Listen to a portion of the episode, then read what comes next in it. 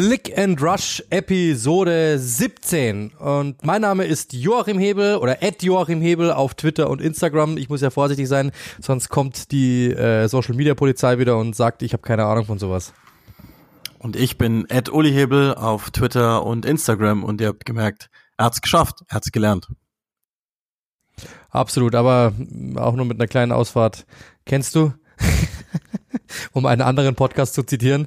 Ähm, ja, aber ihr habt gemerkt, es ist schon wieder mal ein anderes äh, Setup. Äh, Uli ist leider krank, deswegen ähm, wahrscheinlich für euch sowieso nicht schlecht, wenn wir euch von seiner Stimme ein wenig äh, davon ein bisschen wegziehen. Das ist gar nicht schlecht. Insofern habt ihr mehr Freude mit mir oder mehr Unbehagen mit mir, whatever you like. Aber es ist eben die große ja, WM-Special-Folge. Wir haben letzte Woche die Midterms gemacht, quasi einfach, was ist so in der Saison los gewesen. Jetzt steht natürlich die WM an, beziehungsweise ist schon angegangen. Das erste Spiel ist bereits vorbei, haben wir heute schon gesehen, beziehungsweise ähm, ich habe es nur so am Rande mitbekommen. 2 zu 1 für Ecuador. War ja auch schon ein bisschen Premier League äh, Personal dabei. Was habe ich gesagt? 2 zu 0. 2 zu 0 habe ich gesagt. Was habe ich 2 gesagt? 2 zu 1. 2 zu 1, okay, 2 zu 0, pardon. Ja, ich habe es vor mir und habe es falsch, falsch vorgelesen. 2 zu 0. Ähm, genau so ist es. War schon ein bisschen Premier League-Personal mit am Start, wenn auch nicht mega viel, aber trotzdem der eine oder andere war dabei. Ähm, und wir haben natürlich ein paar Themen, um die wir uns kümmern müssen. Natürlich, erst einmal blicken wir ein wenig auf die englische Nationalmannschaft. Also wir schauen erstmal auf den Kader, wir schauen auf die Mannschaft, wir schauen auf die, ähm, ja, also auch so ein wenig natürlich auf den Ausblick auf die ähm, Weltmeisterschaft, denn das ist natürlich das große Thema. Äh, die erste Frage an dich, Uli, der WM-Kader, wir haben ja schon drüber gesprochen, so ein bisschen, was wir erwarten, wen wir nicht erwarten, wen wir ganz gerne dabei hätten, wen nicht. Insgesamt, äh, wie zufrieden bist du mit dieser Mannschaft und mit dieser Nominierung, die Gareth Southgate dort äh, dann eben äh, ja, getroffen hat? Ja, eigentlich ähm, im Großen und Ganzen äh, ist das die beste Kadernominierung, glaube ich, die wir in der ganzen Zeit Southgate erlebt haben, die nachvollziehbarste, vielleicht muss man es so sagen, weil ähm, das halt, also, muss jetzt nicht drüber reden, wie er es auch zum Teil erklärt hat, ähm, dass das, also er hat ja beispielsweise gesagt, er nimmt Ivan Tony, das war noch im Übrigen vor Bekanntwerden der Anklage wegen äh, Vergehen in, in Sachen Wetterei. Ähm, hat gesagt, er, also es gibt Leute, die sind halt, äh, oder oder bei, bei, bei noch anderen Leuten, die sind äh, zum schlechten Zeitpunkt äh, aus der Form geraten, deswegen nimmt er sie nicht mit. Aber er hat natürlich seine Lieutenants mit dabei, die McGuires, die, der, der ja auch im Verein nicht gespielt hat oder weniger gespielt hat und sicherlich einfach keine gute Saison spielt. Das ist aber so. Ähm, damit haben wir also gerechnet, ähm, dass auch Phillips seinen Platz bekommen würde äh, obwohl er eigentlich seit September nicht mehr gespielt hatte, sah aber gut aus im EFL Cup, damit war zu rechnen. Ähm, und dann gab es halt noch zwei, drei, vier Fragezeichen, die äh, waren uns jetzt nicht so ganz hundertprozentig klar, ähm, wie es ausgehen würde. Ich glaube aber, ähm, auch die sind dann am Ende okay besetzt worden. Ich, der einzige, um den es mir wirklich sehr leid tut, oder es gibt eigentlich zwei, um die es mir sehr leid tut, ähm, es sind zum einen äh, Ward Prowse, der wieder kurz vor knapp gescheitert ist, obwohl er, glaube ich, eigentlich nichts verkehrt gemacht hat ähm, und eigentlich auch äh, für die Nationalmannschaft gute Leistungen gezeigt hat. Und der andere ähm, ist Fikayo Tomori, der da einfach hätte rein müssen. Ähm, Top Tammy Abraham war ja derjenige, der wohl gesagt hat, ja, das hat einfach zum schlechtesten, zum schlechtesten möglichen Zeitpunkt aus der Form geraten. Okay.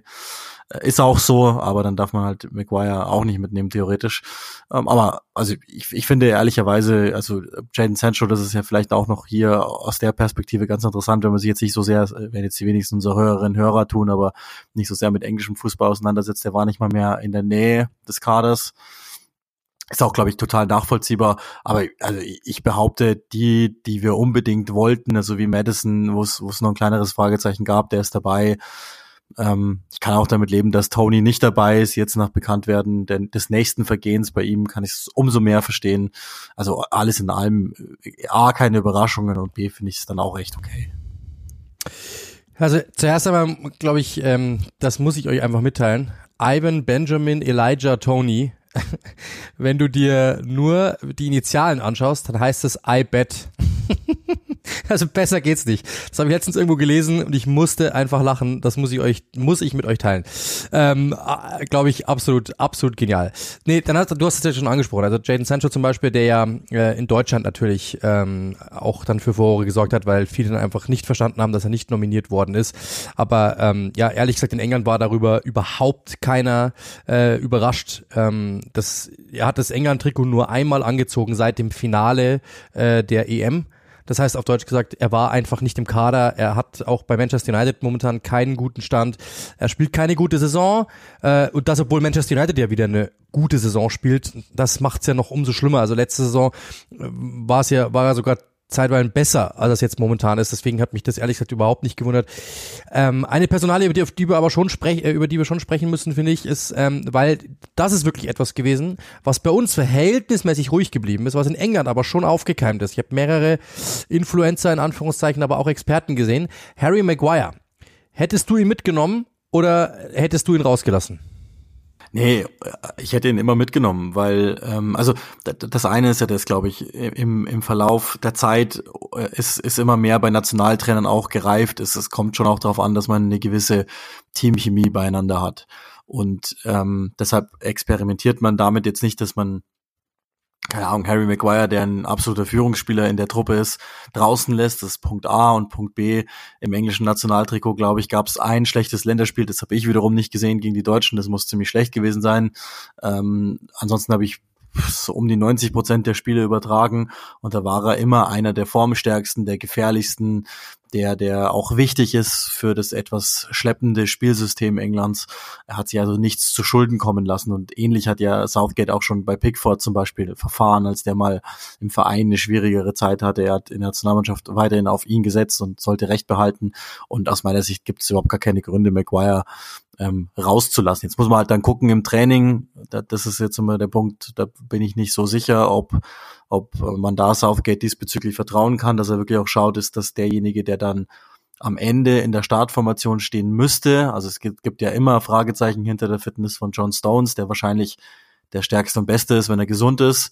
Ähm, und dann könnte man sich mal überlegen, äh, was macht man dann neben dem, wenn man eine Viererkette spielt. Wenn es eine Fünferkette ist, hat man eh nochmal mehr Möglichkeiten, aber dann kommt es ja auch nochmal drauf an, ist Walker fit, was, was hat er mit Ben White vor, den er irgendwie nicht so zu schätzen scheint, was eigentlich nach der Hinrunde jetzt fast unsinnig wäre. Ähm, Eric Dyer und, und Cody im Kader zu haben, deutet für mich eher auf Fünferkette hin.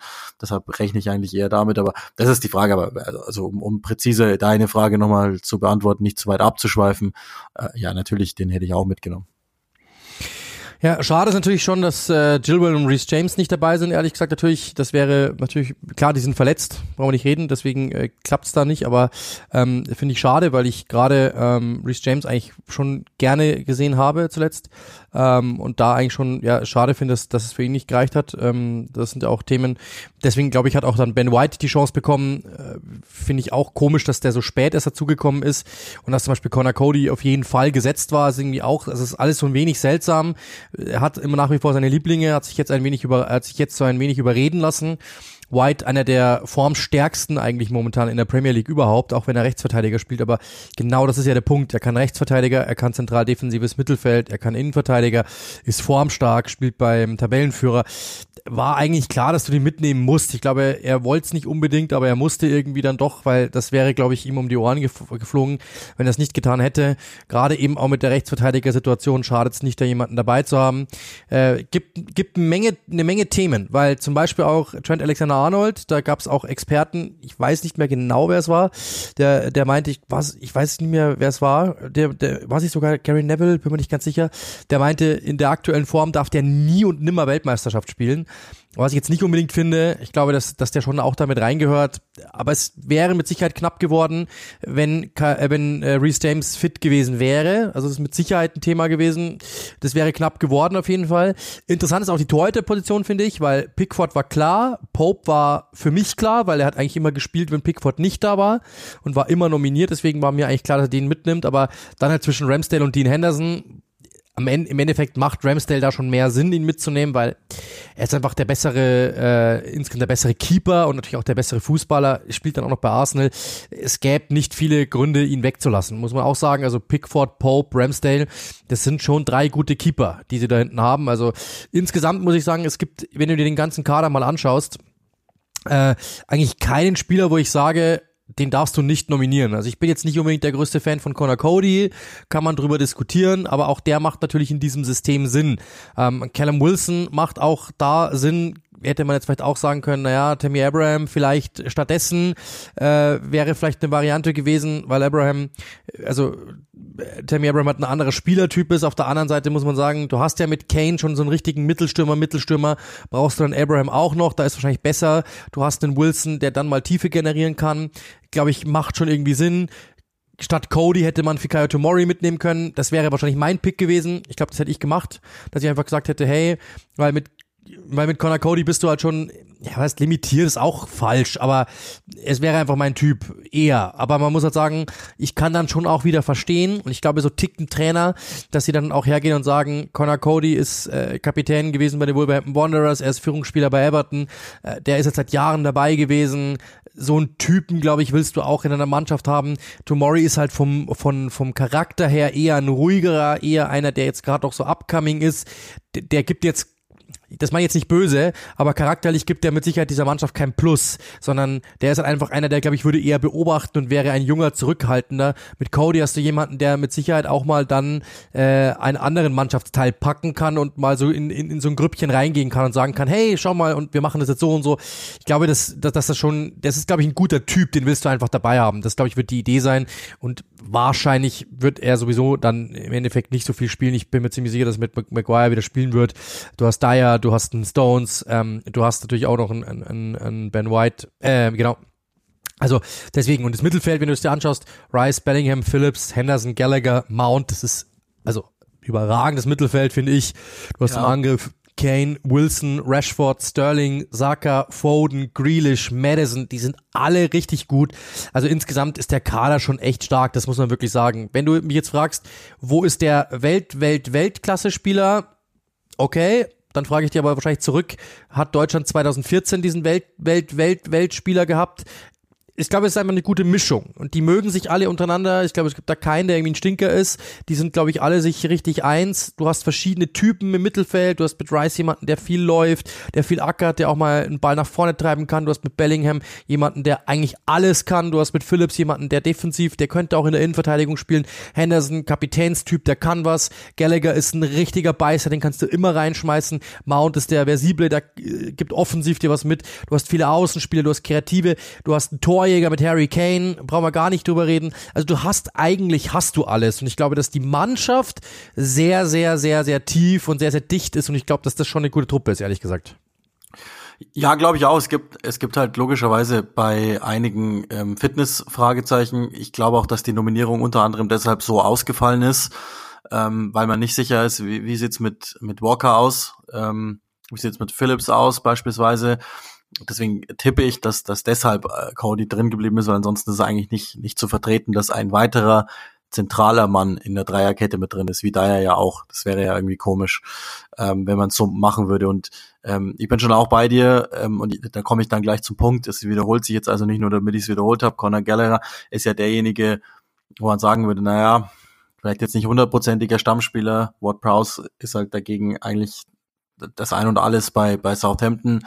Aber ich finde halt eben, sind bei der Nominierung jetzt von, von Southgate etwa, ist etwas mehr Mut dabei und nicht einfach nur der, der schwachsinnige Mut, um den Namen drin zu haben, damit die Medien beruhigt sind, sondern ähm, ich glaube, da, da hält sich jemand die Alternative offen, ähm, den Stil zu wechseln, was, was unheimlich wichtig ist. Und du hast schon richtigerweise gesagt, es gibt jetzt keinen, der auf der absoluten Top-Elite ist. Also wenn man jetzt sagt, nenn mal die, vielleicht kann man sogar auf die Top 10 Spieler des Turniers aus, ausbreiten, dann ist, ja, okay, dann ist wahrscheinlich Kane schon drunter, aber das war's dann auch. Und jetzt kommt aber der Punkt. Äh, ich glaube, dass sowohl Declan Rice als auch Phil Foden die Schritte machen können dahin. Vielleicht sogar auch Mason Mount ähm, mit einem guten Turnier. Es gibt auch eine Welt, in der ich mir vorstellen kann, dass, dass Ben White als äh, momentaner Prototyp äh, eines Verteidigers derjenige sein könnte, zu dem man hinterher sagt, ähm, okay, der ist es und und Trent Alexander Arnold, das ist ja immer noch, äh, also Gary Neville hat ja gesagt, dass man ihn eigentlich nicht in einem KO-Spiel in der WM spielen lassen kann, was natürlich kompletter Schwachsinn ist, weil der schon mehrere Finals gespielt hat und auch erfolgreich mit Liverpool. Und ich erwarte dann eines Tages von dem Trainer, dass man das derartige offensive Talent, das ist ja in Wahrheit der kreativste Spieler in dieser Mannschaft ist jetzt keine Schande, dass das ein Rechtsverteidiger ist, weil der ist natürlich schon überaus kreativ. danach kommt natürlich eine ganze Zeit lang recht wenig. Mal vielleicht mit Ausnahme Phil Foden einverstanden. Auf eine Weise natürlich dann auch Grealish Saka, Madison, aber äh, haben nicht das ähm, an kreativem Vermächtnis, was, was Trent Alexander Arnold leisten könnte. Und eines Tages erwarte ich dann von dem Trainer auch, ich weiß, wir reden über Southgate, von dem darf man eh nicht viel erwarten, aber ähm, erwarte ich dann schon auch von dem, dass er eine Position findet für so einen überaus talentierten Jungen, dass man den ausnutzen kann für sich. Das ist, das ist so ein bisschen mein Punkt. Ähm, aber alles in allem, also ich meine, da müssen wir ja, glaube ich, gar nicht weiter drüber reden, auch wenn die Franzosen jetzt äh, natürlich einiges verloren haben an, an Qualität im Kader, haben die natürlich immer noch genügend. Ähm, es gibt nicht so viele Kader, vielleicht noch den brasilianischen. Ich würde nicht so weit gehen, dass ich den argentinischen nennen würde. Ich nenne auch nicht den deutschen oder den spanischen Kader, auch wenn da natürlich ebenfalls ähm, in der Spitze gute Leute drin sind, aber nicht so sehr in der Breite. Äh, England muss mit dem Kader an sich zu den absoluten Favoriten zählen. Also jetzt muss es eigentlich endlich klappen. Die Frage ist halt, ähm, kann's das? Und ich glaube, da spielt halt das Trainerteam nicht so eine kleine Rolle. Und dann ist ja die übergeordnete Frage, was passiert denn dann, wenn es nicht klappen sollte? Oder was muss denn überhaupt passieren, damit der Typ Gary Southgate weitermachen darf? Das sind ja auch so Fragen, die noch über dem Turnier schweben. Und meine, der Kredit ist langsam aber sicher schon etwas aufgebrauchter, so nach, den, nach dem Kalenderjahr 22. Ja, also absolut, also absolut genauso. Ich meine, äh, noch, zu, noch kurz, weil du Ward Prowse gesagt hast, ich glaube, das ist einfach ähm, Gallagher dir einfach mehr bringt, weil das, was Ward, Prowse bringt, hast du halt schon mehrfach im Kader. Das, was Gallagher bringt, hast du nicht im Kader. Und ich glaube, das hilft dir schon, so einen Typ nochmal drin zu haben, ähm, egal gegen wen. Das kann schon so ein Typ werden, der diese Weltmeisterschaft äh, bereichert, wo du wirklich sagst, okay, ich schmeiß den rein, der läuft mir alles ab, der äh, rauscht bei jedem drauf, der gewinnt jeden Zweikampf, versucht zumindest. Deswegen glaube ich, war das da so die Idee, einfach halt noch Vielseitigkeit reinzubringen. Und wie du schon gesagt hast, der Kader ist, wie, wie ich auch schon gesagt habe, der Kader ist richtig, richtig gut, der ist richtig richtig, richtig breit. Ich sehe jetzt nicht diesen einen Star außer Harry Kane, aber ich sehe schon Spieler mit Potenzial, weil Declan Rice brauchen wir nicht drüber reden. Ähm, dann Jude Bellingham zum Beispiel ist bei allen Experten mit im Rennen um den, um den Young Player Award. Also das, das kann mit Sicherheit die Überraschung werden, brauchen wir gar nicht drüber diskutieren. Äh, Foden, wie du gesagt hast, kann, kann es sein. Saka kann es sein, ist genau dasselbe. Das sind zwei Spieler, die sind atemberaubend. Frage ist für mich nur, und dann Blick, Blick zurück auf die EM, ob halt dieses Spielsystem wieder so bieder daherkommt, wie es dann an, bei der EM war. Weil wenn das der Fall ist, dann sehe ich Saka und Foden eher so als, ja, verschenkt, verschenkt, weil dann dann, dann geht da ja gar da geht nicht viel, wenn natürlich die endlich mal Fußball spielen dürfen ähm, und das Ganze ein wenig progressiver daherkommt, dann glaube ich, dann kann es deren, deren Turnier werden. Aber wenn die natürlich einfach wieder abwarten müssen und so spielen müssen wie bei der EM, dann wird das eher, dann, dann wird es eher enttäuschend, dann können wahrscheinlich die Bellinghams dieser Welt eher glänzen. Bin ich mir ziemlich sicher. Das ist die große Frage. Aber wie du gesagt hast, der Kader ist, also es gibt wirklich keinen, wo du wirklich sagst, um Gottes Willen oder äh, was ich immer so, äh, so, so lustig finde, ist, es gibt ja in jeder Weltmeistermannschaft einen, wo du dir denkst, was, der war mal Weltmeister? Gibt's doch gar nicht. Den würde ich jetzt hier nicht sehen. Also den würde ich nicht sehen. Wenn die Weltmeister werden würden, dann würde jeder sagen, absolut verdient, für jeden Einzelnen. Weil selbst ein Conor Cody, das klingt, allein dass ich es schon sage, tue ich mir schon echt schwer, weil der hat es verdient, da einfach mit drin zu sein, ähm, mit, mit, mit den Jahren, die er jetzt einfach gespielt hat. Und er ist ein guter Typ und der hilft. Also egal welcher da drinnen, die haben es verdient, dabei zu sein. Und es ist eine, eine sehr, sehr gute Mannschaft und deswegen bin ich richtig gespannt wie es ausgeht ähm, und wie ähm, England natürlich dann im Endeffekt abschneidet. Oder hast du irgendwelche Bedenken diesbezüglich? Nee, also ich, ich, bin auch, also der, anders. Jetzt ist, es ist jetzt echt Zeit. Also eigentlich war es das auch schon in der, bei der EM 20, die ja in Wahrheit 21 stattgefunden hat. Da haben wir ja auch schon hier in diversen Sonderpodcasts gesagt, so, ähm, es ist Zeit für die Mannschaft was zu gewinnen.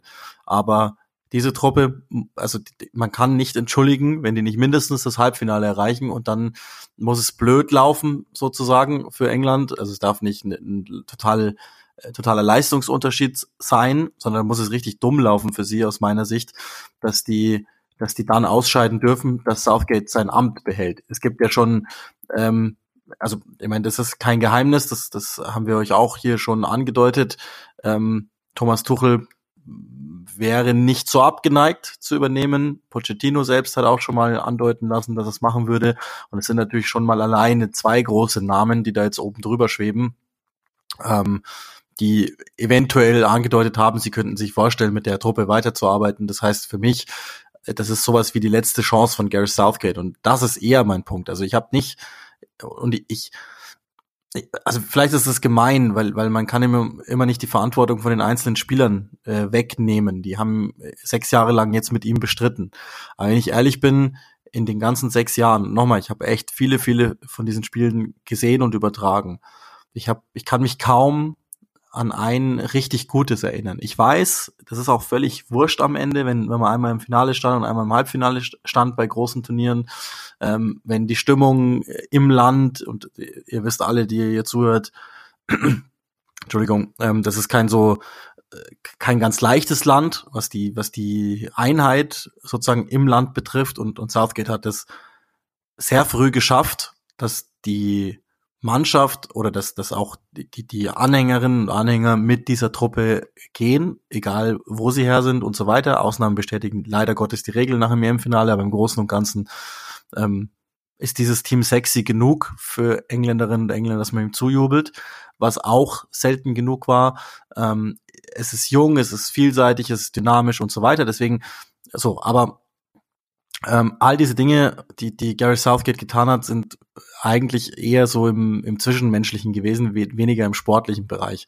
Weil was im sportlichen Bereich läuft, ist ein total unterperformendes Team. Und die haben viele Turniere einfach nur per Standardsituation für sich gewonnen oder ähm, einfach nur dann, wenn es darauf ankam, in den furchtbaren Spielen äh, mit 1 gegen 1 Situationen oder gegen zum Beispiel übermüdete Dänen in, in, bei der Europameisterschaft, ich bin mir eigentlich auch ziemlich sicher, wären die nicht so ähm, gebeutelt gewesen, wie sie es waren in dem Turnier, ihr wisst schon warum, dann ähm, wäre das ein anderes Spiel geworden, weil die Dänen in der Nations League haben, haben England zweimal das Leben so richtig zur Hölle gemacht, ähm, so dass ich irgendwie, ich habe das Gefühl, die große Schwäche ist derjenige, der den Kader zusammengestellt hat, samt Trainerteam, das einfach nicht mehr auf dem, auf dem Stand der Dinge ist. Und ich fürchte, dass man das sieht. Die werden durch die Gruppe gehen. Ich habe mir heute nochmal die Gruppengegner allesamt angeguckt, ähm, was die so machen, also ein bisschen mal reingeguckt in die letzten Länderspiele, ähm, soweit soweit es mein Gesundheitszustand äh, zulässt, dass ich dass ich mich halbwegs konzentrieren konnte und ähm, auch nochmal die die Kader so durchgeguckt, welche Systeme die gespielt haben und so. Und ähm, es sind zwar zwei Teams dabei in der Art und Weise, jetzt Iran erstes Spiel und auch Wales, die England jetzt nicht so liegen dürften, aber die individuelle Klasse Englands ist dann einfach zu groß, als dass sie da scheitern würden. Sie würden dann, wenn sie Gruppensieger werden, auch auf einen vergleichsweise leichten Achtelfinalgegner treffen. Das heißt, da habe ich auch noch keine Sorgen und dann geht's los. Dann könnte es zum Beispiel Frankreich oder so geben. Und dann gucke ich es mir an, weil da bin ich mir dann nicht mehr so sicher. Und ich behaupte, das ist einfach nur eine Hypothese. Viertelfinale und raus heißt für Southgate, das ist zu wenig. Mit denen, die sich da jetzt zumindest schon mal ins Gespräch gebracht haben. Ähm, ist, glaube ich, auch ein Running Gag in dem Podcast, dass wir jetzt nicht die allergrößten Southgate-Fans sind. Ich habe mich schon arg bestätigt gesehen jetzt ähm, in den letzten Spielen in dem Kalenderjahr. Da waren echt einige richtige Graupen mit drin. Und ähm, man ist ja sogar schon teilweise öffentlich hergegangen nach der Niederlage gegen, was war das, wo sie vier kassiert haben? Gegen, gegen irgendeinen Gegner haben sie doch vier kassiert, wo ich mir gedacht habe, aber was ist mit euch los? Ähm, äh, Ungarn. Ungarn, genau. Nations League, das habe ich sogar auch gemacht. Ähm, also äh, bei aller Liebe. Und ähm, vor allem kein Sieg. Genau. Kein Sieg in den sechs Genau, Spielen. und, und, und da ist ja schon Wahnsinn. auch durchaus drüber diskutiert worden, ob es nicht vorm Turnier vielleicht eine Ablösung gibt. Haben wir auch schon mal hier erklärt. In der FA ist momentan einfach niemand, der in der Lage ist, weil er so stark wäre, dass er sich jetzt da einfach durchsetzt und Southgate entlässt, wäre vielleicht auch nicht clever vor so einem Turnier. Das bringt ja nur noch zusätzlich Unordnung rein und die Spieler scheinen ihm ja einigermaßen wohlgesonnen zu sein. Aber nur weil man den einen Trainer mag, heißt ja nicht, dass man sich nicht auch für einen anderen aussprechen kann. Also da sind ja ein paar Chelsea-Spieler drin, die vielleicht auch mal sagen könnten, wenn sie gefragt werden, was hält, was haltet ihr von Thomas Tuchel oder Harry Kane, was hältst du eigentlich von Maurizio Pochettino, dann würden die wahrscheinlich jetzt nicht sagen, komm, vergiss den mal. Also ich behaupte schon, Southgate muss echt anliefern in dem Turnier, sonst war's das. Absolut. Also ich habe jetzt nochmal die Gruppe halt einfach offen, ja, England, Iran, USA, Wales, Gruppe B. Äh, Tabellenrang am Ende?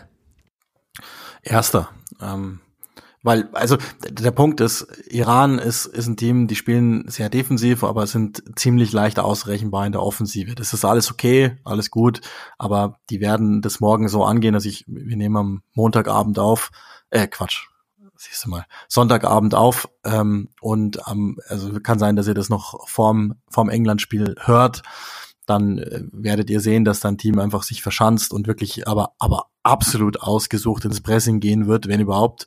Und ansonsten werden die versuchen, über ihren Torhüter, der ellenlang abwirft oder über Diagonalbälle dann Richtung ähm, Asmun äh, zu kommen und, und fertig. Oder Jan Barsch, der dann wahrscheinlich irgendwie etwas physischer sich durchsetzen kann, aber das ist vergleichsweise leicht erzählt.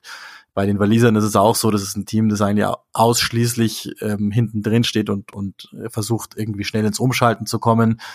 Äh, da sind, das, da hat natürlich England Probleme, das ist klar, ähm, weil, weil dafür, dass, dass Southgate ja mit einer Fünferkette spielt und eigentlich immer ein ziemlich gut organisiertes defensives Team hatte, war die äh, Organisation ein echtes Problem zuletzt. Das heißt, äh, das Tempo von James, äh, von, von wenigstens teilweise noch von Bale, von Brennan Johnson könnte schon problematisch werden gegen die Waliser. Das heißt, es wären zwei Spiele, wo sie sich äh, am äh, Punkte äh, verdienen müssen im Sinne von, dass sie äh, zurückhaltend und geduldig spielen, ohne aber Fehler zu machen. Ich glaube aber, sie sind so gut, dass sie da am Ende wenigstens einen Sieg holen, vier Punkte im schlimmsten Fall. ich glaube, die Amis liegen ihnen einfach vollkommen. Die, die ja versuchen, äh, die, die, die sind sehr athletisch, die pressen ohne Ende, aber bei 35 Grad ähm, Pressing, viel Spaß. Ähm, und, und dazu sind sie einfach auch nicht gut genug, glaube ich. So dass sie die, also gegen die USA habe hab ich es relativ eindeutig ähm, und gegen die anderen beiden wären es halt hässliche, hässliche Dinge, aber ich sag, die gehen mit, mit mhm. sieben Punkten raus. Ich glaube, gegen die USA könnte es eng werden. Ich glaube, dass die mittlerweile Qualität haben. Ich könnte mir vorstellen, dass das sogar vielleicht Unentschieden wird. Werden wir sehen. Werden wir sehen. Also ich glaube auch, dass sie am Ende, am Ende werden sie Erster. Ich habe letztens den schönen Satz gehört. Mir fällt der Experte auch da wieder nicht ein. Der meinte, kein einziger walisischer Spieler wäre auch nur in den Top 30 Englands. Ähm, da ist schon was dran. Also das ist eine gute Mannschaft, eine ordentliche Mannschaft. Die wird immer besser und immer mehr gespickter mit Premier League Spielern, aber es ist nach wie vor nicht. Also sag mal so, wenn England das nicht gewinnt, dann haben die ein Problem. Aber das dürfen, das dürfen sie nicht verlieren. Und das dürfen sie auch nicht unentschieden spielen. Dementsprechend, ähm, ja, absolute Favoriten in dieser Gruppe. Ich kann es mir gegen die USA vorstellen, weil mittlerweile die Qualität hoch genug ist, dass die irgendwie ärgern könnten. Äh, und dass die nicht liegen, ich könnte mir das irgendwie vorstellen. Ähm, ich habe da davor am meisten Angst. Mir ist am Ende des Tages egal, aber ähm, ja, natürlich sollen sie weiterkommen, aber ich habe jetzt keine Aktien dran. Äh, also davor habe ich eigentlich am meisten Angst, dass da irgendwie was nicht, nicht klappt, aber werden wir sehen.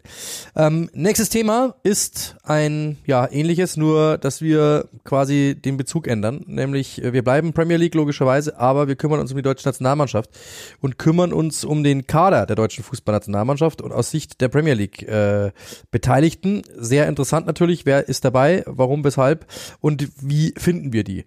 Ähm, zum einen, ich glaube, wir gehen mal einfach der Reihe nach durch. Ähm, zum einen, wir fangen an mit äh, ja, dem momentan wahrscheinlich hier unbekanntesten Amel Bella Kotschap. FC Southampton ähm, ist nominiert worden, zuletzt schon. Für viele überraschend, für Premier League-Kenner, für Sky-Kunden, für Sky-Abonnenten, für Click-and-Rush-Hörer mit Sicherheit nicht.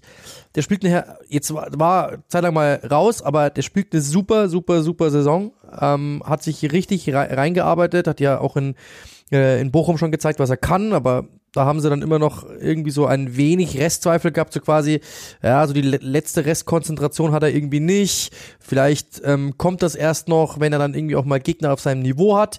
Die hat er jetzt auf jeden Fall und er hat gleich gezeigt, wie herausragend er ist. Hat jetzt eine Schulterverletzung gehabt, jetzt aber zweimal wieder gespielt. Ähm, absolut finde ich, also das ist mit Sicherheit einer der upcoming Stars ich glaube, dass das wirklich ein, ein, ein herausragender Verteidiger sein kann, wenn er seine sieben Sinne beisammen hat. Das sagt nicht ich, sondern das sagen Scouts, äh, die über ihn sprechen, die halt sagen, hey, er muss halt wirklich dieses Level immer, immer aufrechterhalten. In der Premier League tut das zu 90 Prozent.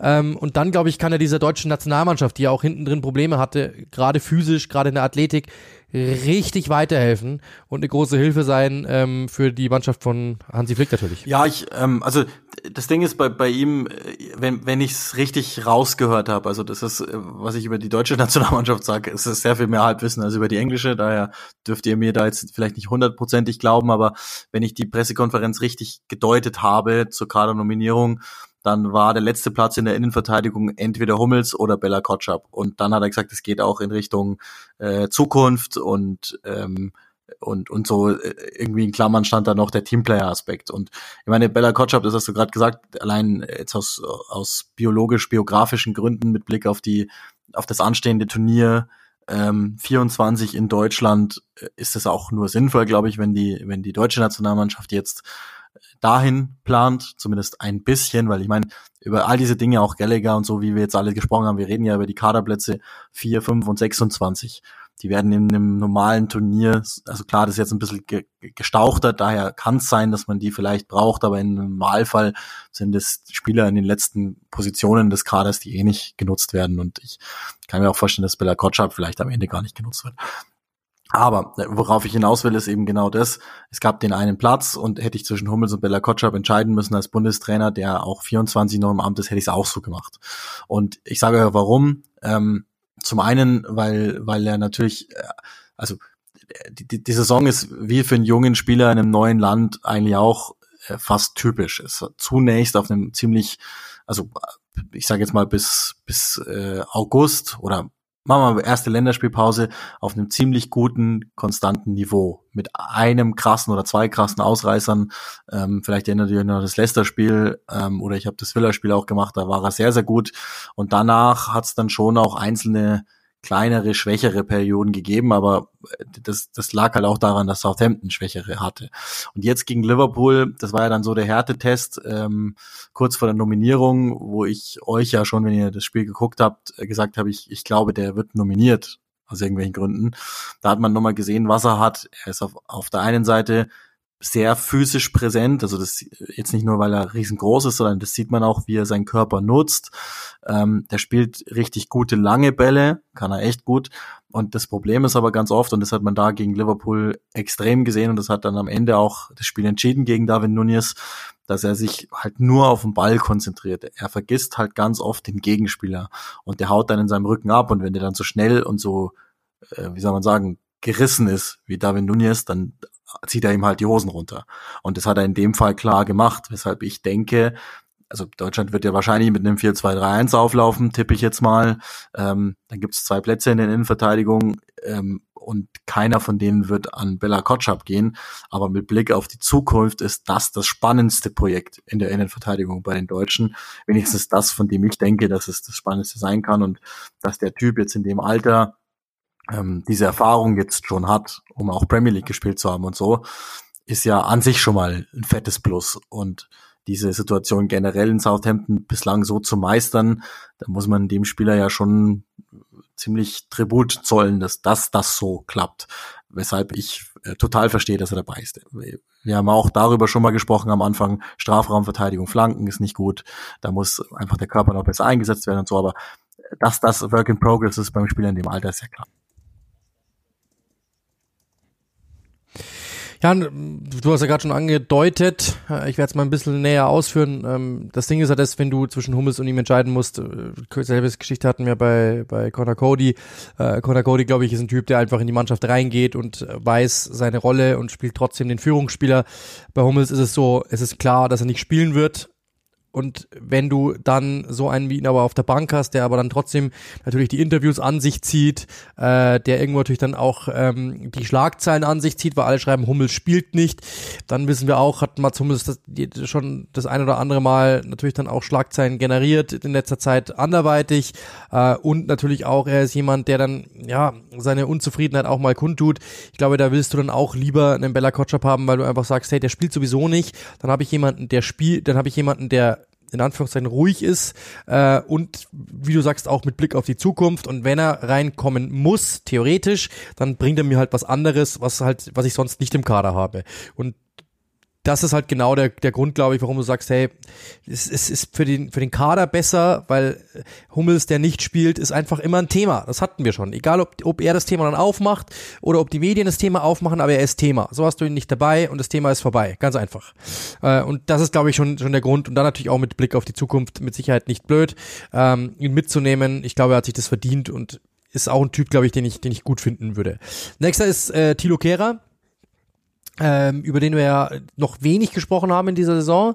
Äh, ich habe letztens West Ham zum, zum ersten Mal gemacht, hat die, die hat echt sehr, sehr spät in dieser Saison tatsächlich das erste Mal. Ähm, und da hat er das Spiel tatsächlich gleich äh, ja negativ beeinflusst.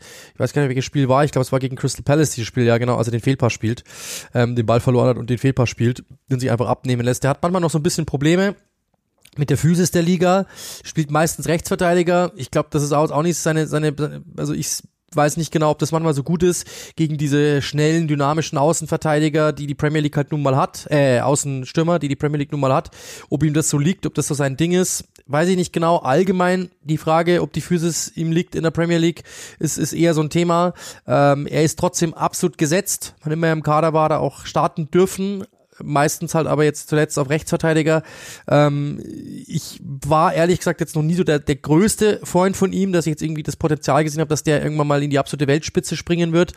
Das ist halt ein Backup gewesen bei Paris Saint-Germain, muss man klar sagen. Und er ist bei, äh, bei West Ham halt jemand, der spielt, weil er dort natürlich einer der Besseren ist, brauchen wir auch nicht reden.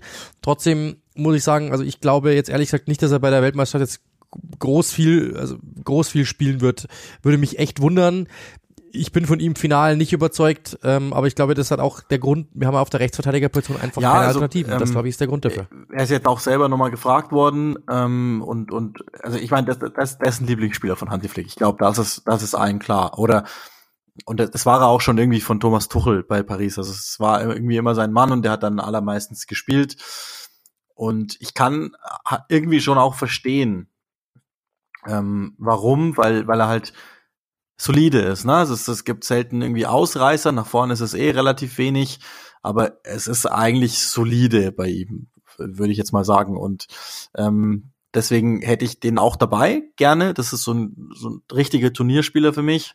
Ähm, der auch nochmal schon bei, bei Southampton gezeigt hat, was er kann und hat ja auch schon dann auch öffentlich klar gemacht, dass ihm das eigentlich wurscht ist, ob er jetzt dann Halbverteidiger spielt oder, oder Innenverteidiger, ähm, was ihm im Verein am liebsten ist oder dann eben auch in der Nationalmannschaft anderswo und so, dann, dann ist das alles okay. Scheint ein ziemlich cleverer Typ auch zu sein, also muss man sagen und ähm, wie du es eben gesagt hast, jetzt mal rein, wenn man bei Default geht im Kader, ist ja fast logisch, dass der mitgehen muss und dass der am Ende dann eigentlich auch spielt.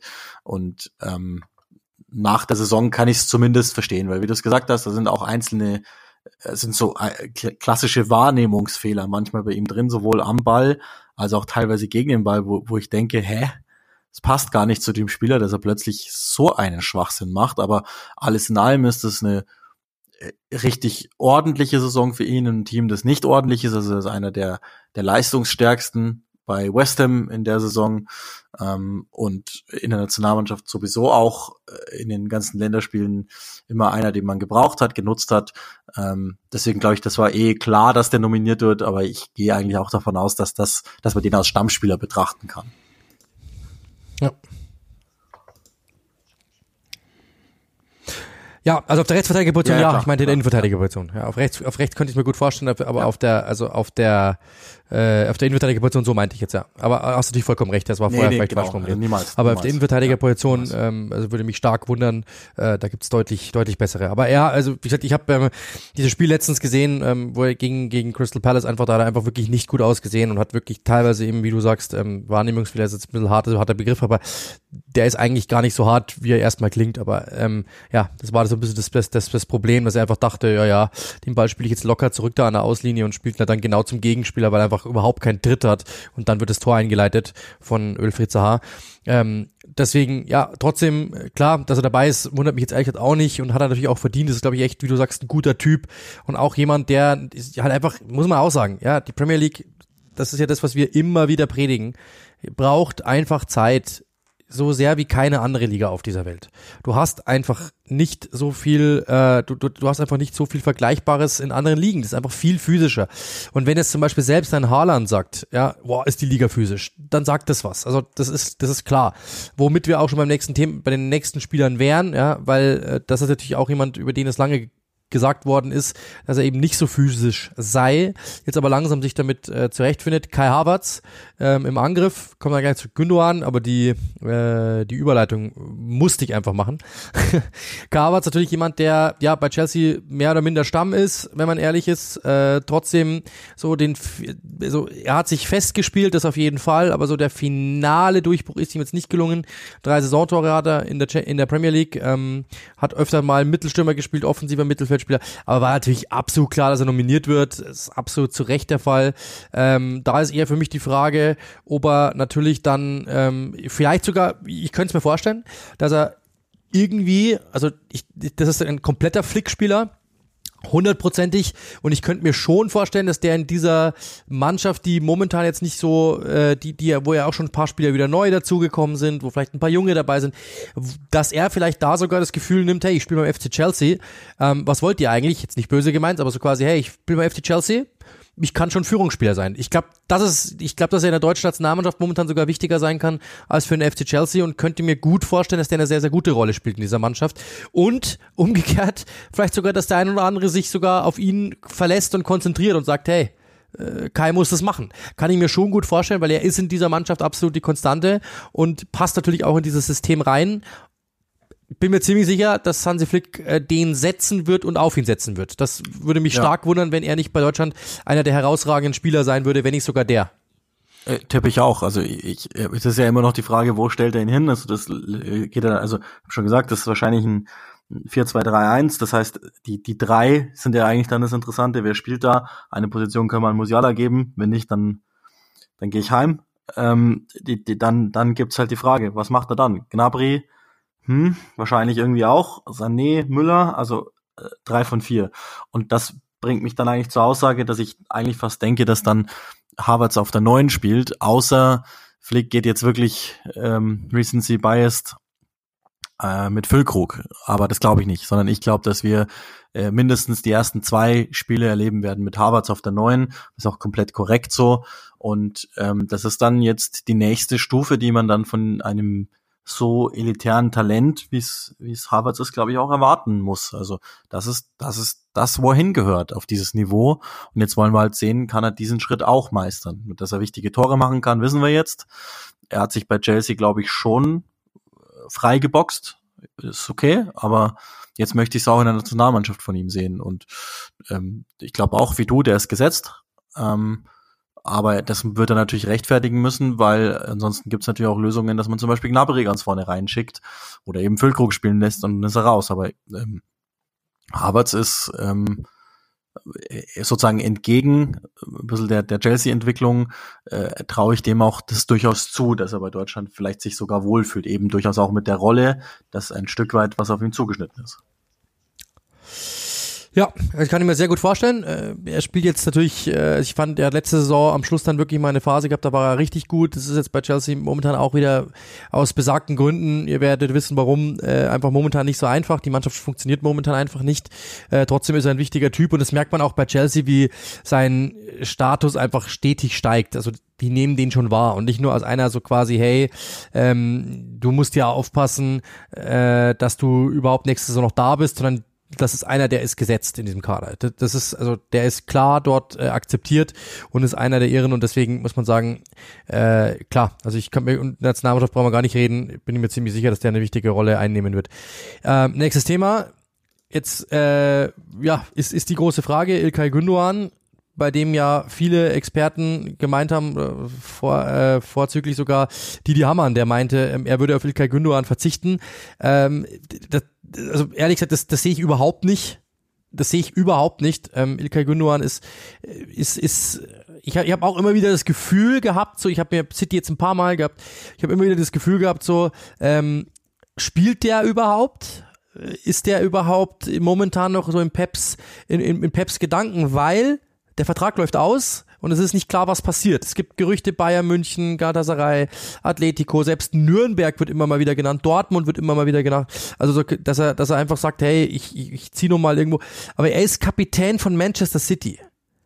Also worüber reden wir? Er ist Kapitän von Manchester City und dieses Gefühl, ich habe es ein paar Mal gehabt, da war er nicht in der Startformation, aber dieses Gefühl, hey, der ist nicht in der Startformation, ist gänzlich falsch. Also er hat fünf der sechs Champions League Gruppenspiele hat er, ähm, hat er gestartet. Nur das erste Spiel gegen Sevilla nicht. Da war aber eigentlich klar, dass sie die über den Haufen äh, rollen werden. Er ist in, auch in der, in, der, in der Premier League nach wie vor Stamm. Und er ist nach wie vor enorm wichtig für diese Mannschaft. Als Kapitän, also Pep Guardiola gibt die Kapitänsbinde sich nicht, sicherlich nicht irgendeinem. Äh, da hat er auch zehn der, äh, der, der die zehn Spiele gestartet, also er, er ist schon jemand, der wichtig ist. Wenn man jetzt auf die, die ähm, Statistiken schaut, dass er da jetzt irgendwie logischerweise ähm, nicht so viele Tore geschossen hat, wie er das letzte Saison mal gemacht hat, wie er es vorletzte Saison mal gemacht hat, okay. Aber da muss man eben auch wissen, es gibt bei City einfach immer Phasen. Also zum Beispiel, wenn Kevin De Bruyne nicht da ist, dann übernimmt diese Rolle Gündogan und der stößt immer mal wieder rein und macht dann diese Bälle. Also mal darauf achten. Ich glaube, die Statistik wird sich wahrscheinlich wirklich halten. 70 Prozent der Tore hat er erzielt, wenn Kevin De Bruyne nicht auf dem, nicht auf dem Feld war. Selbiges gilt mit den Assists. Er ist einfach dann in der zurückgezogeneren äh, Rolle und spielt dann eher so, ähm, so, so in, in diesem mittleren Drittel und geht ins letzte Drittel gar nicht rein. Also das ist, das ist dann einfach eine ganz andere Rolle, die er hat. Und er ist dann eher als Ballverteiler, als Antreiber, als jemand, der schnell das Mittelfeld überbrückt, den Ball gibt, nach, nach außen verteilt oder eben teilweise auch wirklich dann Haaland versucht zu schicken, wie auch immer. Aber das ist eher seine Aufgabe und nicht dann der Abschluss und so weiter, weil da immer diskutiert wird. Ich kann verstehen, dass viele denken, er wäre vielleicht, äh, also ihn neben Toni Groß, das haben wir gelernt, glaube ich, funktioniert jetzt nicht. Das sind zwei Typen, die eher Achter sind. Du brauchst einen dahinter, finde ich ehrlich gesagt auch. Außer natürlich, du spielst gegen ein Team, wo du 70% Ballbesitz hast, dann kannst du das mal riskieren. Aber du brauchst schon auch für Gündogan jemanden an deiner Seite, aber ihn nicht mitzunehmen, ist, also worüber reden wir? Totaler Quatsch. Ähm, er ist ein, ein herausragender Fußballer, er ist ein herausragender Typ, er ist Kapitän von Manchester City, er ist nach wie vor eine wichtige, eine wichtige Figur in diesem Kader bei City und er ist nach wie vor eine wichtige Figur für Hansi Flick und der muss in diesem Kader dabei sein und ich bin mir ziemlich sicher, der wird eine prominente Rolle spielen. Startet er jedes Spiel? Fragezeichen. Weiß ich nicht genau. Da bin ich mir nicht ganz sicher. Aber er wird auf jeden Fall seinen Teil dazu beitragen, dass er dort ähm, mit Sicherheit spielt. Also das das ist so. Also deswegen, ich meinte das nochmal mit Toni Groß eben so einen Typen wie ihn neben sich. Ja, braucht der braucht schon auch jemanden, der neben ihm abräumt. Aber ich glaube, dass mit Goretzka und Kimmich da zwei da sind, die das theoretisch könnten. Und dann bin ich mir ziemlich sicher, dass es funktionieren könnte. Ähm, und das dann kann das schon sein, dass, dass, dass er dass er funktioniert. Also ähm, den nicht zu nominieren wäre ja fahrlässig.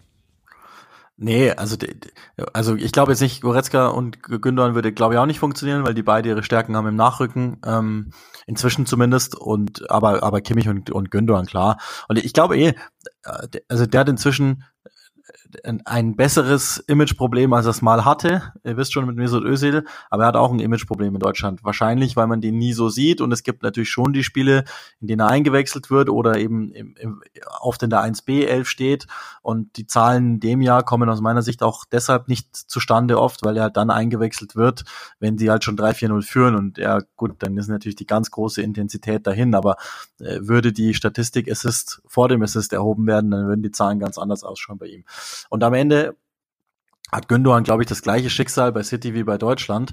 Der, der ist ja einer, der am Ende immer spielt und ganz oft die Spiele auch beendet, was auch manchmal was heißt, dass man ihm das zutraut, sozusagen, dass er zu gewissen Zeitpunkten reinkommt, um was zu verändern. Und ich meine, er hat ja nicht zuletzt dann die Meisterschaft noch gewonnen äh, für City. Schon wieder, hat er ja schon mal gemacht, mit einem Freischusstor damals, äh, 18, 19.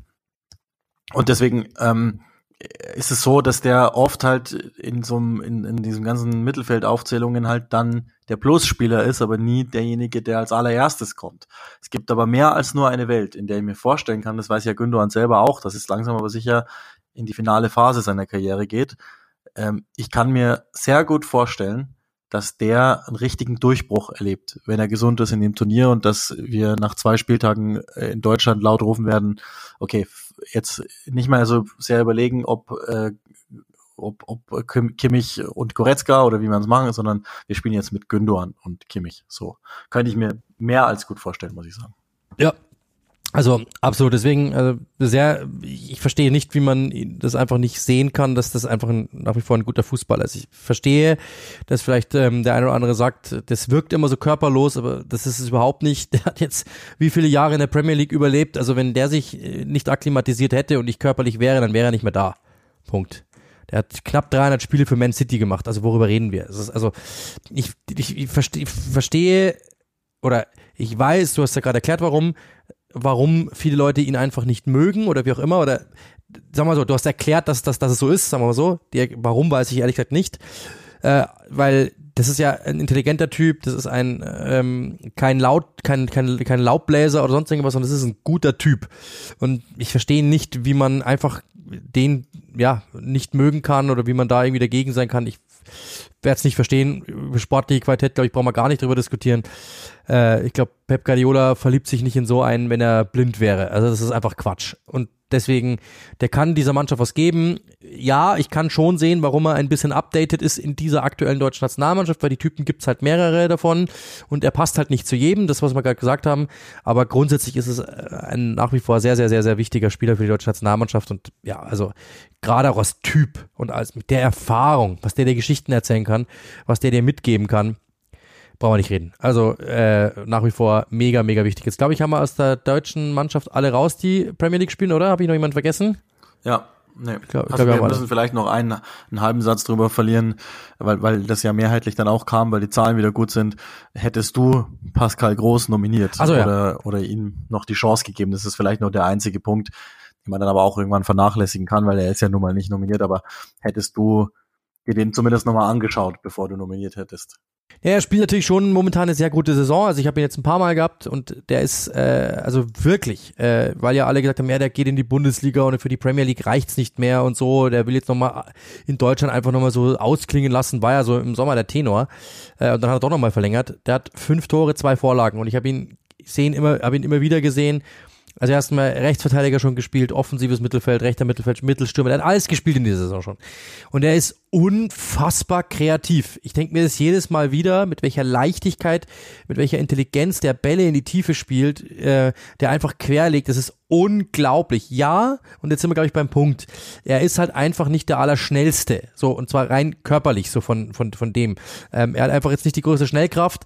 Und das ist, glaube ich, das Problem, warum er halt bei, wenn man darauf achtet, auf welche Typen Flick steht, auch mit diesem Pressing und so, ich glaube, dass er einfach Typen mit Schnellkraft, äh, auf, auf die steht, auf, auf dynamische Spieler und dass er da einfach so, da wäre er wirklich irgendwie da wäre ein Lonesome Rider in diesem Kader. So ein reiner Spieler, der über den Intellekt kommt, der über, über Tiefe kommt, der über, ähm, über Querlegen kommt, also quasi diese, diese Pässe, Bälle in die Tiefe und, und Läufe, ist nicht mal Läufe, sondern er steht einfach richtig so. Da glaube ich, würde er einfach nicht nicht, man, man merkt, dass er da einfach nicht reinpasst. Das glaube ich ist einfach nicht so Hansi Flicks Typ. Äh, darüber, darüber reden, ob er reingehört oder nicht, ich finde, das ist ein also ich finde es schade, dass er nie die Chance bekommen hat, das wirklich zu zeigen. Das ist das Ding. Also weil er hat äh, kein Länderspiel. Ich hätte halt, ich hätte ihn einfach mal mitgenommen. Nimm ihn doch mal mit, schaust dir an, was er bringt, schaust dir an, wie er was wo. Da gibt's Nationalspieler oder oder Typen, die in der Nationalmannschaft waren oder nominiert worden sind, wo ich weit dickere Fragezeichen hatte. Und ich weiß, dass äh, Jogi Löw sich mit ihm mal beschäftigt hat. Da gibt's ja dieses legendäre Interview, in dem er das mal erklärt hat. Es gab mal Kontakt, aber äh, dass er nie mitgenommen worden ist, das finde ich ein großes Versäumnis, weil nimm ihn doch mal mit, schau dir an, was er bringt, schau dir an, wie er sich, wie er sich macht. Du hast jetzt gerade das Problem, oder haben wir ja schon angesprochen, mit mangelnden Rechtsverteidigern. Er kann das spielen, spielt das in der Premier League, ja, natürlich in einem anderen System und auf eine andere Art und Weise, aber das ist ein Typ, der theoretisch eine Menge mitbringt, der eine Menge kann. Und warum probierst du es nicht einfach mal aus? Dann weißt du, das ist manchmal so das Ding, dass ich habe das Gefühl, wenn du dir die alle mal anschaust, die, die im Kader sind bei der deutschen Nationalmannschaft, da sind das so Typen, die halt alle diese U-Nationalmannschaften komplett durchlaufen haben, die allesamt diese NLZs durchlaufen haben, die allesamt irgendwo mal irgendwann als Talent gegolten haben, die werden immer hofiert. Und so Typen, die ja, über den zweiten Bildungsweg kommen, die werden so, die haben es ein bisschen schwieriger. Das ist das, was ich seit Jahren eigentlich in Deutschland sehe. Selbst ein Füllkrug, der ist jetzt eigentlich nur dabei, haben wir auch mitbekommen, weil Werner verletzt ist und weil im Endeffekt ein Mittelstürmer fehlt. Aber solche Typen wie Füllkrug, dass einer, also, die es in England zu Haufe gibt, ja.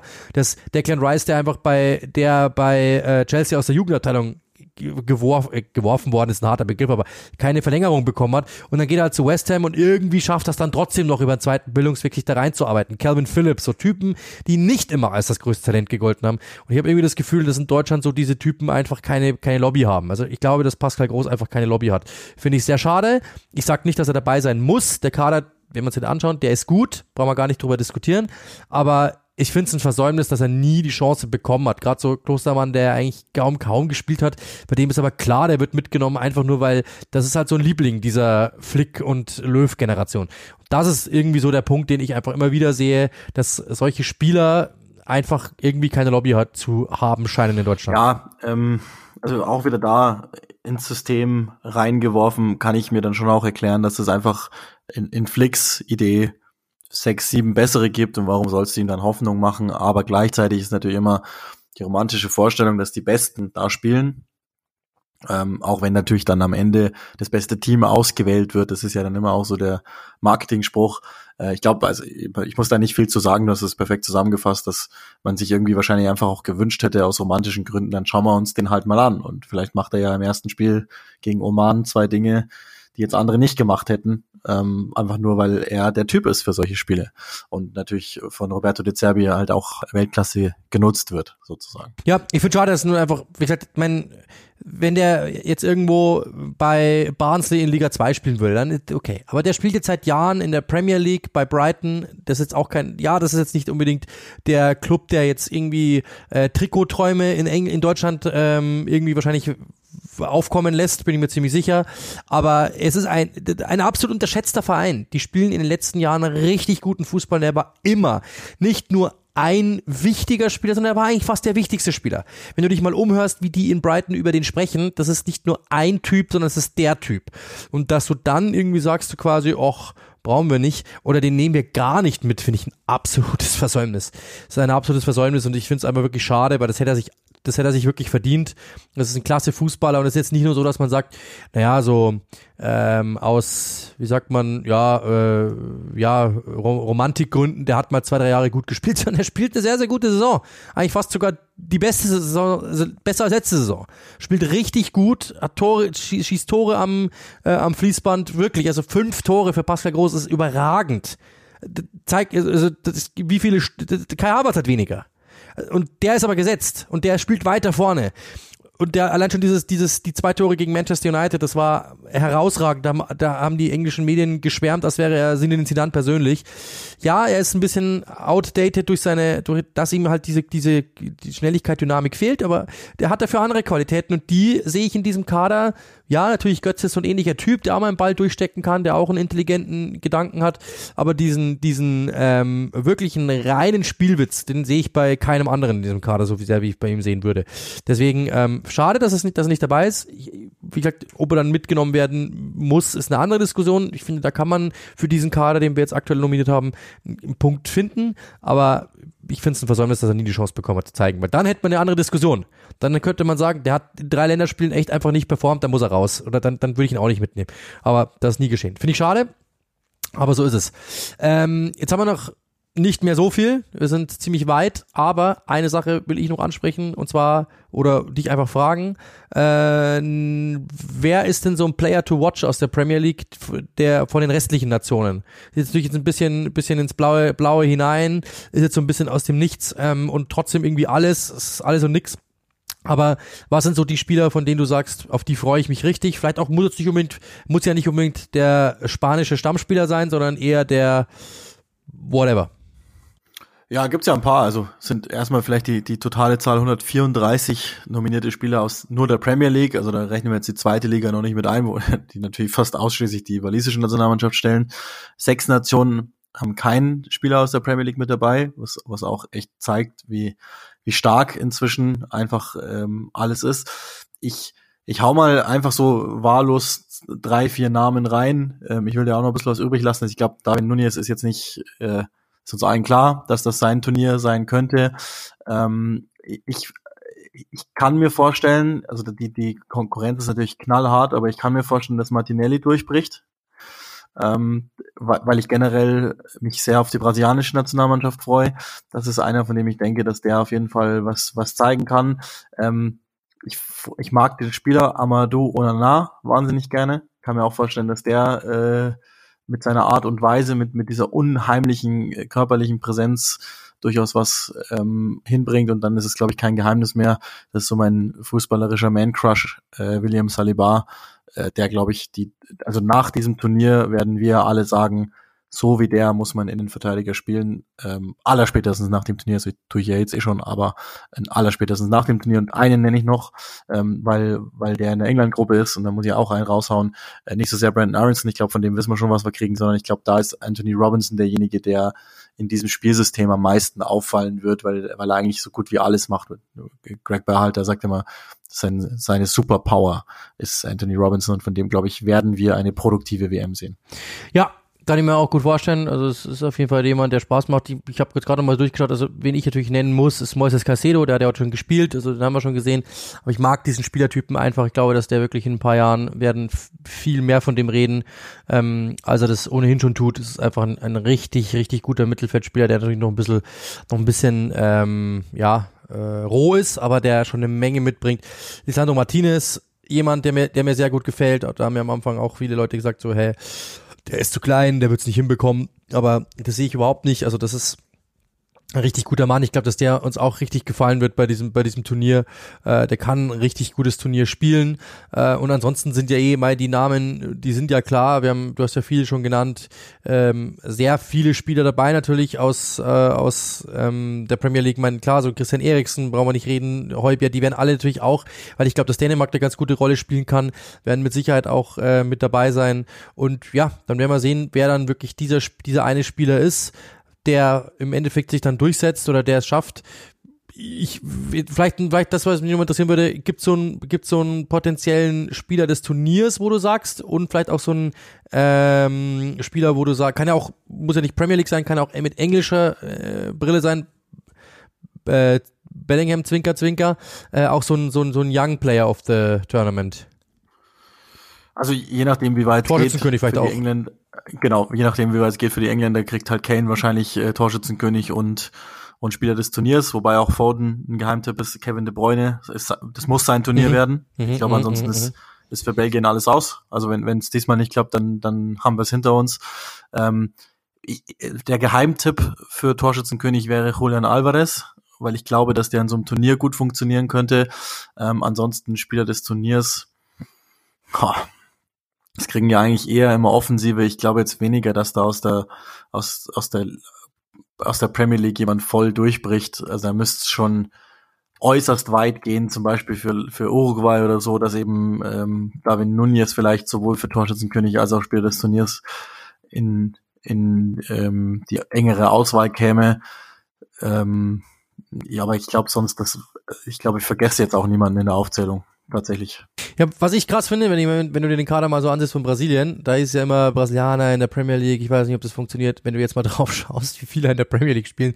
Thiago Silva, Bruno Guimaraes, den, von dem halte ich wirklich viel, also das ist, glaube ich, das könnte einer werden, der äh, jetzt vielleicht dem Otto Normalverbraucher nicht unbedingt ein Begriff ist, der, äh, glaube ich, richtig gutes Turnier spielen wird, bin ich mir ziemlich sicher. Casemiro da natürlich dabei, Fabinho dabei, Fred, Paqueta äh, und dann Anthony Gabriel Jesus, Gabriel Martinelli, es sind so viele Spieler dabei aus der Premier League, Richarlison. Ähm, also das wird wirklich interessant, wer sich dann auch durchsetzen wird. Martinelli ist ja kritisiert worden, dass er nominiert worden ist, verstehe ich überhaupt nicht, weil der einfach eine klasse Saison spielt. Wie du sagst, es kann richtig interessant werden mit dem. Sind so viele Spieler mit dabei. Es sind natürlich auch dann Bernardo Silva, glaube ich, wird eine sehr gute WM äh, spielen. Auch Ruben Neves kann ich mir gut vorstellen, dass der funktionieren wird. Palinja, das sind so Typen. Also es gibt so viele, äh, die natürlich dort ein Turnier richtig gut spielen können. Brauchen wir gar nicht reden. Son natürlich bei äh, Südkorea wird mit Sicherheit auffällig werden, bin ich mir ganz sicher. Und dann eine Frage, die ich zum Schluss noch stellen möchte. Wird es das Turnier von Cristiano Ronaldo? ja, das letzte vielleicht. Ähm, also ich, einen Namen hau ich noch schnell rein, ähm, der hat nur, nur bedingt mit der Premier League zu tun, ist Cody Gakpo. Das wird sein Turnier. Da bin ich felsenfest davon überzeugt, dass äh, schon am, am morgigen Montag alle sagen werden, wow, der, der ist es ähm, und der wird früher oder später in die Premier League wechseln. Wir reden dann nicht mehr von Leeds oder so, sondern von ganz was anderem. Und ähm, Ronaldo, ähm, also die portugiesische Mannschaft ist ja, also ist ja quasi die, die Außenstelle der Wolves. Ähm, nur ja, drei halt Spieler sind so sind's nur, nominiert ja. worden, ja, genau. Ähm, da sind natürlich schon ein Haufen Interessante dabei, aber ich glaube, wenn Portugal gut performt, dann werden wir über Rafael Leao sprechen, vielleicht noch über Joao Felix, ähm, vielleicht auch über Matthäus Nunez oder so, ja, Bernardo Silva, aber nicht mehr über Cristiano Ronaldo. Und weil der dabei ist, glaube ich, wird's nicht, wird's nicht so gut ausgehen. Also das ist, ähm, es wird Spiele geben, in denen er auch vielleicht sogar doppelt trifft. Ähm, ich mag die Portugiesen nach wie vor sehr, aber die haben mich jetzt, ich habe sie ein paar Mal in der Qualifikation gesehen und gehabt, haben mich jetzt nicht so krass überzeugt, wenn ich ehrlich bin. Ähm, und war ja auch schon beim letzten Turnier so, dass die trotz dieser unglaublichen Namen echt total enttäuscht haben. Vielleicht bewerte ich das auch über, aber ich, der Nationaltrainer ist ein absolute, also das ist ein Anachronismus. Ähm, ich glaube auch, dass das dessen letztes Turnier ist und ähm, die, also der wird keine große Rolle spielen, glaube ich. Ich glaube, er fühlt sich von dir gerade sehr betrogen. Bin ich mir ziemlich sicher. Ja, hoffentlich. Also ich muss ja, ich muss ja auch meinem Namen als Ronaldo-Hater alle Ehre machen und äh, also mir, mir haben ja ganz viele Leute geschrieben, das ist nur der Neid. Ich weiß jetzt nicht so genau, worauf ich neidisch sein sollte, aber wahrscheinlich würde Ronaldo sagen, rein optisch. Ähm, ja, also sehe ich, sehe ich genauso. Bin, bin, bin gespannt. Ich sage auch, Harry Kane hat eine sehr, sehr gute Chance, dass er äh, Torschützenkönig wird. Äh, bin ich mir ziemlich sicher. De Bruyne hat eine gute Chance, dass er der Spieler des Turniers wird oder eben dann äh, zum Beispiel äh, ja, werden wir sehen, vielleicht, vielleicht ja auch Messi, wer weiß, äh, Argentinien, ich habe die irgendwie auf dem Zettel, dass die, dann, dann könnte schon sein, dass Messi wieder mal, äh, dass Messi mal wieder diesen Pokal kriegt, kann ich mir vorstellen. Young Player of the Tournament, äh, das, also wenn das nicht Jude Bellingham wird, dann glaube ich, oder Jamal Musiala, einer von diesen beiden, ähm, ja, dann, auch, ja, dann, dann glaube ich, äh, haben wir, haben wir ein Problem. Also einer von diesen beiden wird es mit Sicherheit werden. Äh, und dann sind wir mal gespannt. Ich glaube, dass die Engländer also ich habe ich sehr sehr interessant. Ich glaube, ich teile es mal mit euch. Es gibt ja es gibt eine ähm, wissenschaftliche Erhebung, die haben äh, rausgefunden, die sind, lagen meistens richtig. Äh, da gab es die, die die Erhebung, dass äh, Brasilien es wird. Also die Wissenschaft ist sich einig, dass Brasilien es wird. Dann EA Sports wiederum, die machen ja immer dieses Turnier, spielen es erstmal, simulieren es einmal durch und sagen dann, wer wird Weltmeister? Und die hatten in den letzten drei Turnieren recht. Und bei denen war es Argentinien, ist rausgekommen. Also Argentinien oder Brasilien. Äh, und ich glaube, in den letzten, ich weiß nicht wie viele Jahren, war immer mindestens ein Europäer im Finale. Also die Wahrscheinlichkeit ist sehr groß, dass halt einfach Argentinien oder Brasilien gegen einen Europäer im Finale steht. Also äh, das, könnte ich mir gut vorstellen. Das kommt das komplett entscheidende Argument aller Sportjournalisten und Experten muss immer sein, die sind mal wieder dran. Weil wenn nicht, dann, dann kann ich es nicht ernst nehmen. Aber sag mal, also das ist ja jetzt mal ungeachtet von Turnierbaum und wer könnte auf wen treffen und wie sind da die Matchups und so, weil das äh, führt ja viel zu weit. Aber wenn ich sag, ich äh, mach mal ein, Tier auf, Tier A, wer sind die zwei, drei Teams, wo du sagst, das sind die absoluten Favoriten? Frankreich, Brasilien, Argentinien, England. Diese vier. Ich habe England nicht und ich habe auch äh, Frankreich nicht mehr, weil, weil ich glaube, dass die sich ähm, von innen rauf. Das kann sein. Das kann wieder mal sein. Äh, das kann wieder mal sein. Äh, dieser Patrice Evra Faktor, wie es damals ja war. Das kann schon sein. Kann ich mir gut vorstellen. Aber also wenn du nur auf den Kader blickst, ist das einfach viel zu gut. Wenn, dann muss da wirklich äh, irgendwas implodieren. Aber der Kader ist unglaublich. Also allein schon Mbappé. Ja, ich weiß, dass, ich halt weiß, dass nicht dabei. Vielleicht ja. bewerte ich das auch über, aber ich weiß, ich weiß, dass viele sagen, ja. ähm, Mbappé ist ein, ein irrer, äh, ein komischer Typ oder wie auch immer. Es ist einfach, also ich verstehe nicht, wie jemand irgendjemand anderes neben dem erwähnen kann, weil das ist einfach unfassbar, was der spielt. Es ist einfach unfassbar, was er spielt. Und ich bin einfach ja, riesengroßer Fan und für mich ist es einfach momentan äh, der beste Spieler der Welt. Für mich ist er das.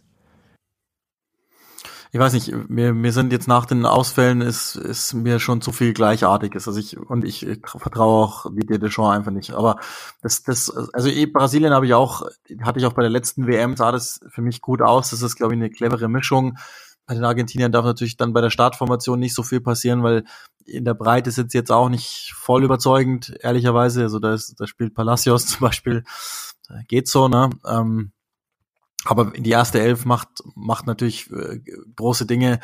Bei England wäre ich grundsätzlich im Kader dabei, aber solange Gary Southgate da an der Seitenlinie steht, glaube ich, äh, müssen wir überhaupt nicht über die sprechen. Bin auf Spanien gespannt, ähm, unter, unter Luis Enrique. Ähm, ich bin irgendwie auch auf, auf Belgien nach, ist ja klar, das sind dann so, aber da sind wir schon in Tier 2, ne? Also das wäre dann schon der zweite Pool, dass wir Spanien, Belgien, äh, dann bei mir die Engländer, wenn es gut läuft, drin haben. Ähm, vielleicht noch irgendwie, aber das wäre dann wahrscheinlich schon eher die dritte Kaste, wo Portugal, wo Dänemark dann rumschwirrt, Uruguay auch, die, die mir eigentlich immer gut gefallen. So, aber also meine meine Top-Favoriten sind wir gespannt. Spanien ist ja haben wir haben wir jetzt nicht so wirklich genannt. Ehrlich gesagt, Spanien haben wir jetzt nicht so wirklich genannt. Ich vertraue denen irgendwie nicht, aber äh, auch da werden wir sehen. So oder so und das finde ich ja finde ich wirklich gut, dass es mittlerweile einfach äh, homogener geworden ist. Es gibt irgendwie so eine, so eine Masse an, an Mannschaften, die wirklich gut sind, wo du jetzt so sagen kannst, das ist 1A oder 1B, aber es gibt nicht diese eine Mannschaft, wo du sagst, ja, ist ja klar, dass die gewinnt. So wie es eigentlich in den 90er Jahren immer war, ja, es war ja klar, dass Brasilien ins Finale kommt oder es war klar, dass Italien ziemlich weit kommt. Ähm, das, das, das ist äh, das ist nicht mehr so und das macht es irgendwie auch mega spannend, dass du einfach nicht sagen kannst, wer es ist. Es gibt viele Mannschaften, äh, die wirklich das Potenzial haben. Ich glaube, es wird eine äh, spannende WM. Ähm, darüber, dass es äh, ja eine Schwachsinns-WM ist, äh, da zitiere ich Alexander Zorniger, äh, brauchen wir nicht darüber diskutieren glaube ich, ist, äh, ja, können wir an anderer Stelle mal begutachten, ob das Sinn, sinnvoll macht oder warum oder was nicht. Das wäre jetzt nach einer Stunde zehn logischerweise verschenkt. Ähm, trotzdem, wir, haben, ich wünsch, wir wünschen euch natürlich eine spannende WM. Ähm, wir wünschen euch schöne Spiele. Wir wünschen euch natürlich, dass äh, ihr dann auch äh, ja mit viel Spaß wieder aus der WM rausgeht und dann wieder äh, am Boxing Day mit dabei seid mit der Premier League of Sky. Und ja, Schauen wir mal, ob wir dazwischen nochmal was machen. Das müssen wir jetzt gerne mal abklären. Trotzdem jetzt erstmal viel Spaß, schöne Spiele an diejenigen, die es anschauen. Natürlich dann, ja, äh, eine schöne Zeit an diejenigen, die es nicht anschauen. Haben wir letzte Woche schon mal gesagt, niemanden diskriminieren oder wie auch immer äh, oder angehen oder ansprechen, weil er es anschaut oder weil er es nicht anschaut. Das ist eine persönliche Entscheidung einer jeden einzelnen Person äh, und das hat ja das, das ist eine Entscheidung, die die Person mit sich selber ausmachen muss. Und da gibt es kein Gut und kein Schlecht, weil es gibt Gründe für beides. In diesem Sinne, ähm, ja, Uli, du bist der Gast. dir, dir gebühren die letzten Worte. Ja, ich schließe mich im Wesentlichen an. Ähm, genießt die Zeit, ob mit oder ohne WM. Wurscht. Äh, bleibt gesund. Das ist mir jetzt in den letzten Wochen nicht so sehr gelungen.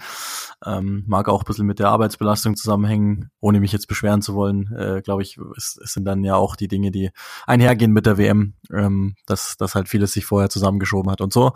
Ähm, also bleibt gesund und das ist traurig genug, aber habt ein schönes Weihnachten. Sollten wir uns tatsächlich nicht mehr hören. Wie gesagt, mal gucken, was noch im Verlaufe des Turniers passiert. Aber äh, fürs Erste, glaube ich, können wir davon ausgehen, dass wir erstmal Weihnachten machen. Es ist verrückt. Also insofern ist es 20. November, wir wünschen euch frohe Weihnachten, aber da seht ihr, was die FIFA mit uns angestellt hat. In diesem Sinne, frohe Weihnachten, lasst euch schön beschenken, besinnliche Feiertage und wir am Boxing Day. Äh, spätestens, spätestens. In diesem Sinne, eine schöne WM und äh, eine schöne Zeit, einen schönen Winter. Bis bald.